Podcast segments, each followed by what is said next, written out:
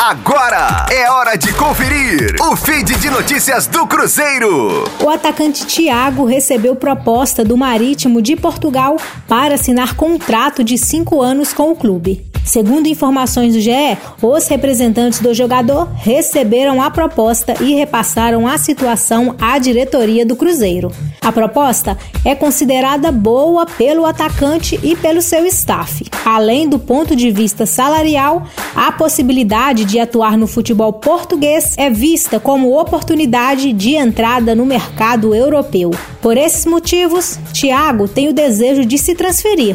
O Marítimo disputa a primeira divisão do Campeonato Português. Thiago chegou ao Cruzeiro para o time sub-20. Foi integrado à equipe profissional no início do ano passado, teve boas atuações e a Raposa pagou cerca de 600 mil reais para adquirir 70% dos direitos do atacante. Com as informações do Cruzeiro, para a Rádio 5 Estrelas, Letícia Seabra.